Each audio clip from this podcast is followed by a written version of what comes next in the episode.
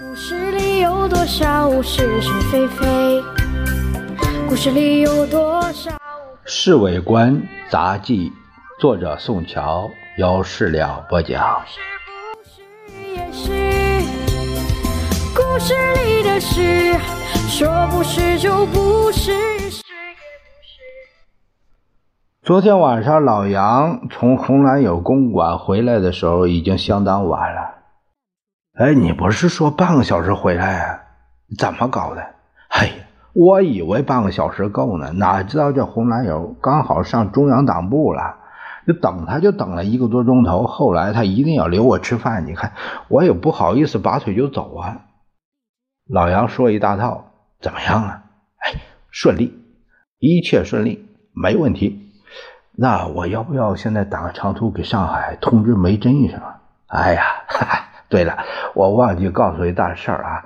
刚才我在洪家坐着等人的时候，顺便打个电话给十七姨太，把这消息给他了。他怎么说？哎呀，紧张什么呀？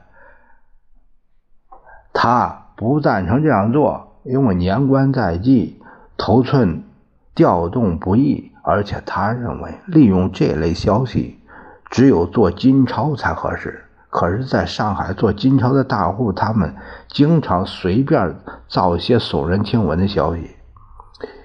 我点点头，心里确实佩服他的见解。他末了叫我告诉你，明天早上等他的长途，有重要的事情同你商量。我嗖的一下从椅子上跳下来了，预备往外跑。哎，做什么呀？打长途给他？我问问他看有什么急事没有？人家说了，明天早上你给你电话，你等着就好了呀。那着什么急？我我还是打个电话给他好。电话通了以后，他果然不在家。接电话的女佣说他出去应酬，回来的时间没定。我垂头丧气，挂上电话，回到屋里就睡床上。怎么样？我早就猜他一定是不会在家。住在上海的人哪有不过夜生活的？我点起了一根烟，一连抽了好几口。你的电话呀，没白打，至少可以表示你对他的关切。我正想说什么，老李满头大汗进来了。哎，你上哪儿去了？老杨问他。没上哪儿。